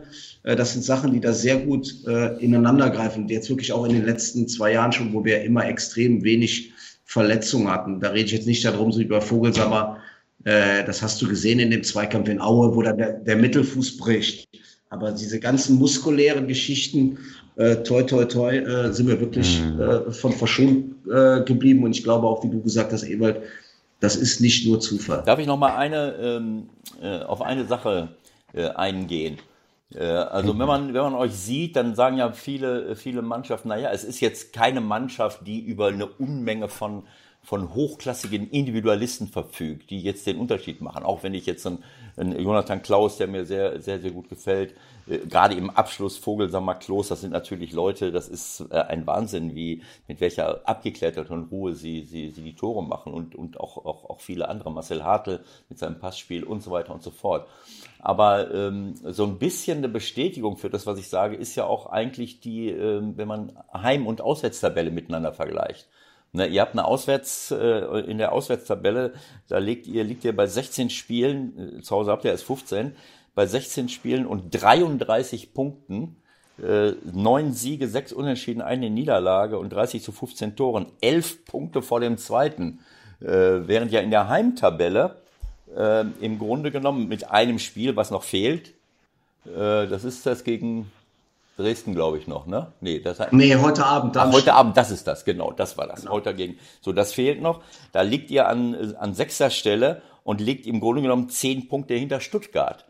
Ähm, ich denke mal, dass ihr, also ihr habt zwar auch nur eine, ein, ein einziges Spiel äh, verloren zu Hause, 7-7-1, sieben Siege, sieben Unentschieden, aber es ist eben auch, äh, ähm, ja, es ist ähm, ein, ein eigentlich ist es immer noch ein Top-Ergebnis mit 28 Punkten, ähm, aber den Aufstieg habt ihr im Grunde genommen auswärts äh, hinbekommen. Äh, Union Berlin äh, hat jetzt den Klassenerhalt zu Hause hinbekommen mit eigentlich mit mit den Fans, mit dem mit diesem Druck, den sie da zu Hause haben. ich denke, dass ihr da natürlich auch drüber nachdenkt. Ne? sind, muss man zu Hause, das wird ja immer erwartet, äh, Michael hat es eben gesagt und du auch, wir brauchen die Fans, wir brauchen diese Anfeuerung. Aber die Frage ist natürlich, wie geht ihr an die Sache ran? Äh, stellt ihr das Schlauchboot äh, äh am 16er auf, an, am Mittelkreis? Oder wollt ihr, wollt ihr schon vorne mit dem Schlauchboot zu Hause in den Hafen einfahren?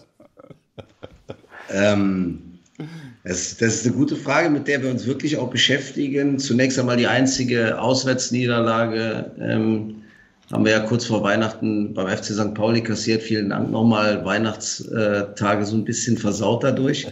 ähm, Wie konnte das passieren? Das erklärt sich mir jetzt im Nachhinein nicht. Aber ja, gut, das war ja ein Heimspiel für uns. Ah, okay. Und äh, Zuschauer. Die, die, die Erklärung, äh, die wir so ein bisschen haben, ist, also das war auch in der Entwicklung der beiden letzten Jahre. Ja. Ähm, wo wir gesagt haben, natürlich und jetzt desto besser du punktest, weißt du ja auch in der Wahrnehmung oder fährst du zum Tabellenführer, dass die Mannschaften hier extremst defensiv gespielt haben. Absolut. Und das war auch ein, ein Schritt in der Weiterentwicklung, dass wir gesagt haben, wir werden sukzessive immer mehr die Mannschaften zu Hause bespielen müssen. Das weißt du dann auch, Ewald, wie schwierig das ja, ist. Absolut. Räume eng und so weiter. Äh, und, und da haben wir uns extrem schwer getan. Die Wahrscheinlichkeit, dass wir in den Heimspielen nächstes Jahr gegen Dortmund, Gladbach und Bayern 80 Prozent Ballbesitz haben und auch im Heimischen Stadion die bespielen werden. Auch wenn, wenn der Uwe, und das finde ich gut, dass, was du eben gesagt hast, wir wollen unseren Spielstil beibehalten, aber werden wir trotzdem wahrscheinlich auch noch mehr Umschaltmomente bekommen, ja. die wir halt jetzt auch in dem einen oder anderen Auswärtsspiel haben. Auch wenn wir da dominant aufgetreten sind und auch mehr Ballbesitz halten, war es trotzdem deutlich mehr als in den Heimspielen, dass auch in der zweiten Liga die Gegner auch nach vorne gespielt haben und wir dann auch oft dann halt klassisch die Möglichkeit hatten, die, die Gegner dann auch über das Umschaltverhalten, wo dann einfach mehr Räume waren, mit schnellen Spielern wie Klaus und Vogelsammer äh, dann, dann zum Erfolg zu kommen. Und deswegen glaube ich, das nächste in der Bundesliga, aber trotzdem wird es da immer wieder Phasen geben und da wirst du eben das Publikum brauchen in den engen Spielen, aber du wirst wahrscheinlich auch da vorne deutlich mehr Räume äh, bekommen. Insofern glaube ich dann doch lieber drei Gummiboote ins eigene Tor und dann gucken, dass wir vorne die wenigen Möglichkeiten nutzen. Aber das ist jetzt unsere Erklärung. Ob die am Ende stimmt, wird sich dann auch zeigen. Aber das war, glaube ich, schon so, dass wir dann deswegen auch auswärts so erfolgreich waren.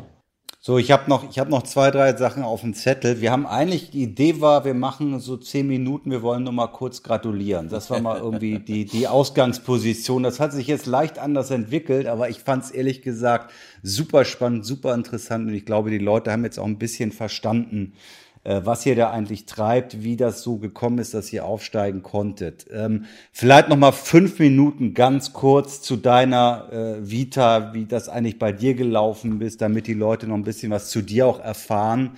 Ähm, ich glaube, Jörg Schmatke war ein wesentlicher äh, Mensch sozusagen in deiner Entwicklung dahingehend, wo du gelandet bist. Kann man das so sagen?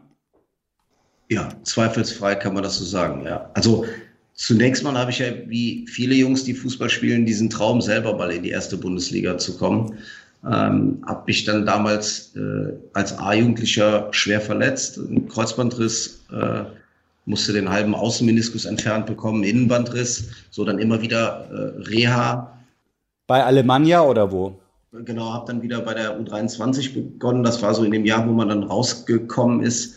Ähm, muss fairerweise sagen, dass das Knie dann der Belastung damals nicht standgehalten hat, ist immer wieder dick geworden. Ähm, vielleicht sollte es so sein. Äh, damals hatte ich nicht so die Erkenntnis. Äh, die haben damals auch zweite Liga gespielt.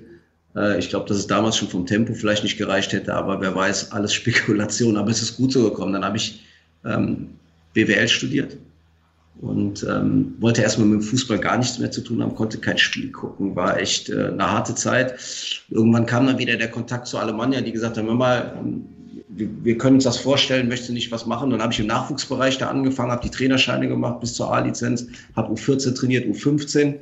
Und dann kam eigentlich so dieser Punkt, dass, äh, dass ich aufgrund des Studiums und einiger Pflichtseminare nicht immer so früh am Trainingsgelände sein konnte und äh, habe dann gesagt, so aber in irgendeiner Form würde ich gerne dabei bleiben. Und dann, weil das ja grenznah ist, habe ich angefangen, Scouting zu machen für die Niederlande und Belgien und habe eine Diplomarbeit geschrieben, damals äh, zum Thema Personalentwicklung, äh, Teamentwicklung und was wird gemacht im professionellen Sport und in der freien Wirtschaft, habe das so ein bisschen verglichen und habe, wie das dann immer so schön dazu gehört, Experteninterviews geführt. Und äh, ein Experteninterview war damals halt mit Jörg Schmatke.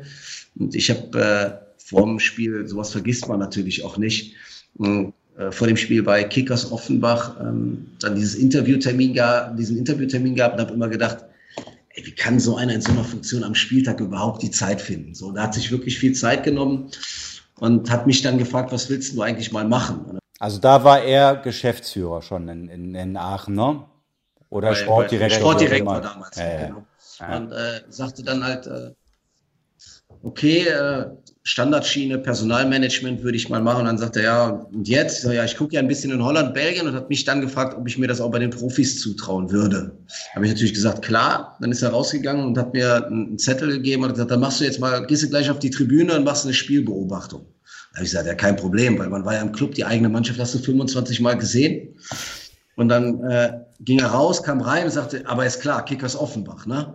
So ich gesagt, ach scheiße, so dann habe ich das gemacht, habe ihm die Unterlagen reingereicht und dann kam erstmal nichts und hatte sich irgendwann nochmal gemeldet, sagte mal, ich fahre heute Abend nach Belgien, willst du mitfahren? So hat sich das dann entwickelt und dann habe ich eigentlich immer mehr gemacht. Und äh, ich habe das damals gar nicht so registriert, weil äh, dann sagte er immer so, und wie läuft's? Dann habe ich gesagt, ja, Bewerbung abgeschickt, Personalagentur so und so.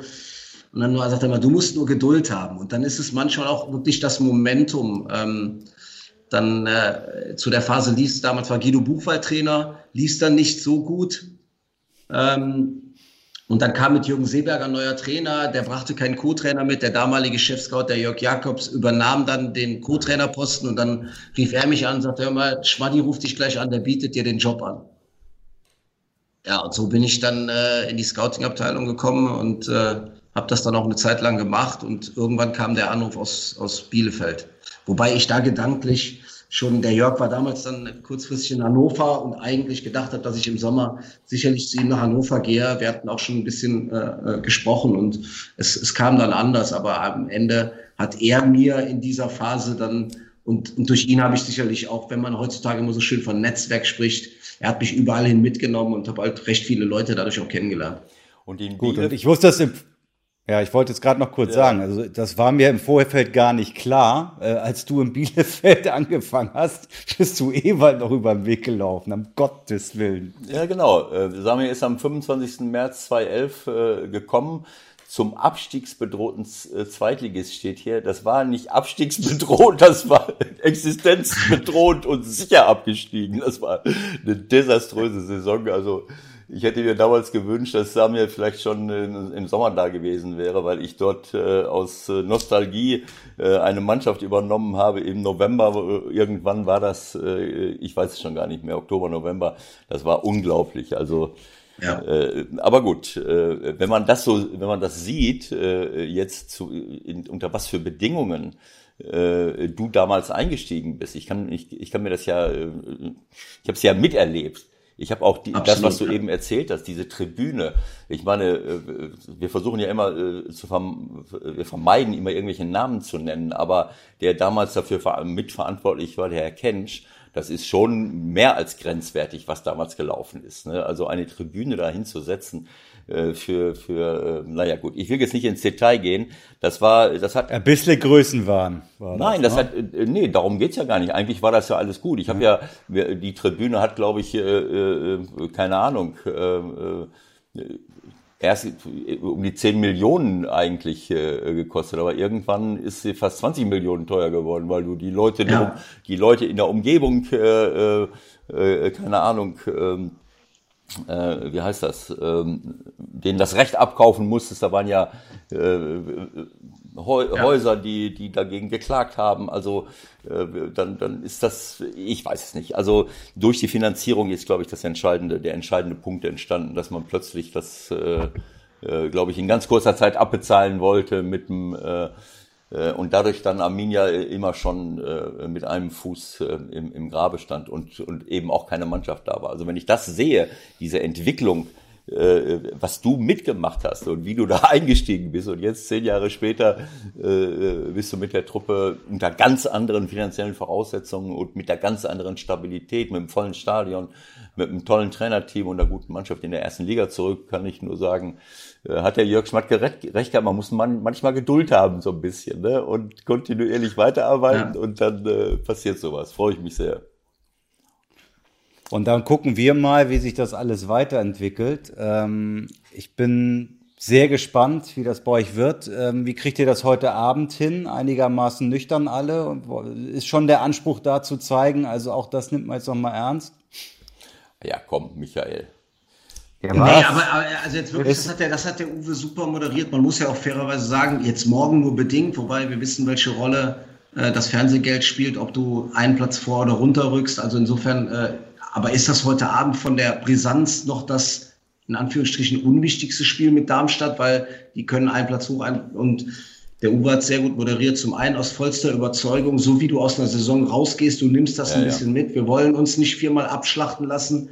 Ähm, und ja, die beiden Heidenheim, Heidenheim und noch, nächste Woche in Karlsruhe. Also wir wissen das selber aus Phasen, wo du mal unten drin warst, äh, wenn es für andere Mannschaften nichts mehr geht. Wir, wir haben da Einfluss äh, auf den äh, Abstiegskampf und werden da äh, hingehen und das Ding voll seriös äh, zu Ende spielen.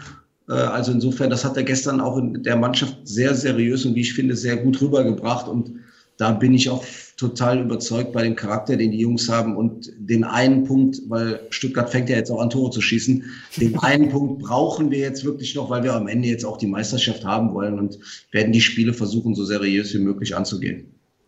Top. Dann sage ich vielen Dank für heute und äh, ich würde mich sehr freuen, wenn wir uns dann nächstes Jahr in der Bundesliga irgendwann mal widersprechen und mal gucken, wen ihr so geholt habt und wie es so bei euch äh, anläuft mit dem Schlauchboot. Ne? vielleicht, vielleicht finden wir noch einen kleinen Motor, den wir dran machen. Ja, das wäre gut. Also. ja, ciao. Ne? Also, also danke alles Gute, Dankeschön. Ne? Ja, ciao. Tschüss zusammen. Ciao. ciao. Schönen Abend heute. Ciao, ciao. ciao. So, das war Ausgabe Nummer 49,5. Was ist das eigentlich für ein Blödsinn, Ebert? Kannst du mir das erklären? Was soll das, 49,5? Hast du dir das ausgedacht? Nee, das ist natürlich auf deinem Mist gewachsen. Wieso ich denn? Ja, weil äh, weil wir hatten ja schon die 49. Ausgabe und äh, in deinem Wahn, wahrscheinlich hast du irgendwie so ein Trauma, mal eine goldene Hochzeit feiern zu wollen. Äh, 50 Jahre. das dauert noch ein bisschen. Ne? Ja, aber 50 ist ja so eine Zahl und, äh, und eigentlich wäre jetzt das die 50. Ausgabe, aber äh, du möchtest natürlich gratuliert werden. Du möchtest, dass dir von allen möglichen Seiten gratuliert wird äh, und möchtest daraus eine goldene 50er Ausgabe machen. Das ist jetzt in dieser Woche ein äh, war äh, irgendwie nicht möglich durch, äh, durch Termindruck. Und deswegen hast du vorgeschlagen, die Ausgabe 49a, so wie in so einem, wie in so einem Hochhaus. Ne? 49,5. 49,5, genau. 49,5, meinetwegen. ähm, das, ist, das ist für mich so, so ähnlich wie diese Fragen, diese Statistik-Diskussionen. Äh, ne? äh, ihr habt doch noch nie gegen den gewonnen, äh, genau. die letzten 50 Jahre zugrunde liegt. Genau. Ja. Und ich erzähle den Scheiß auch immer. Bruno Labbadia, elf Spiele als Trainer gegen Eintracht Frankfurt. Noch nie verloren. Sechs gewonnen, fünf unentschieden. Reißt diese Serie heute. Scheiße. Die, Spieler, die Spieler, die gegen die da mal gewonnen haben, die sind alle schon in Rente. Aber das ist ja das Vorrecht der, der Statistik. Das, äh, Statistiker muss ja auch geben. Ja, Und, okay, äh, aber man muss sich schon auch manchmal hinterfragen, muss man eigentlich jeden Scheiß mitmachen, egal. Genau. Also Leute, Ausgabe 50 naht. Ewald und ich werden uns mal wieder zusammen im Studio begegnen, so äh, ist der Plan. So ist der Plan. So ist der Plan, bevor der Lockdown kommt in Gladbach genau. am Sonntag. Dann wollen wir ein bisschen Spaß haben am nächsten Montag und mal gucken, ob wir noch ein paar Leute anrufen. Keine Ahnung. Aber wir, wir, wir haben zumindest ein bisschen was vor. Genau. Zunächst ein schönes Wochenende und äh, bis zum nächsten Mal. Tschüss. Tschüss.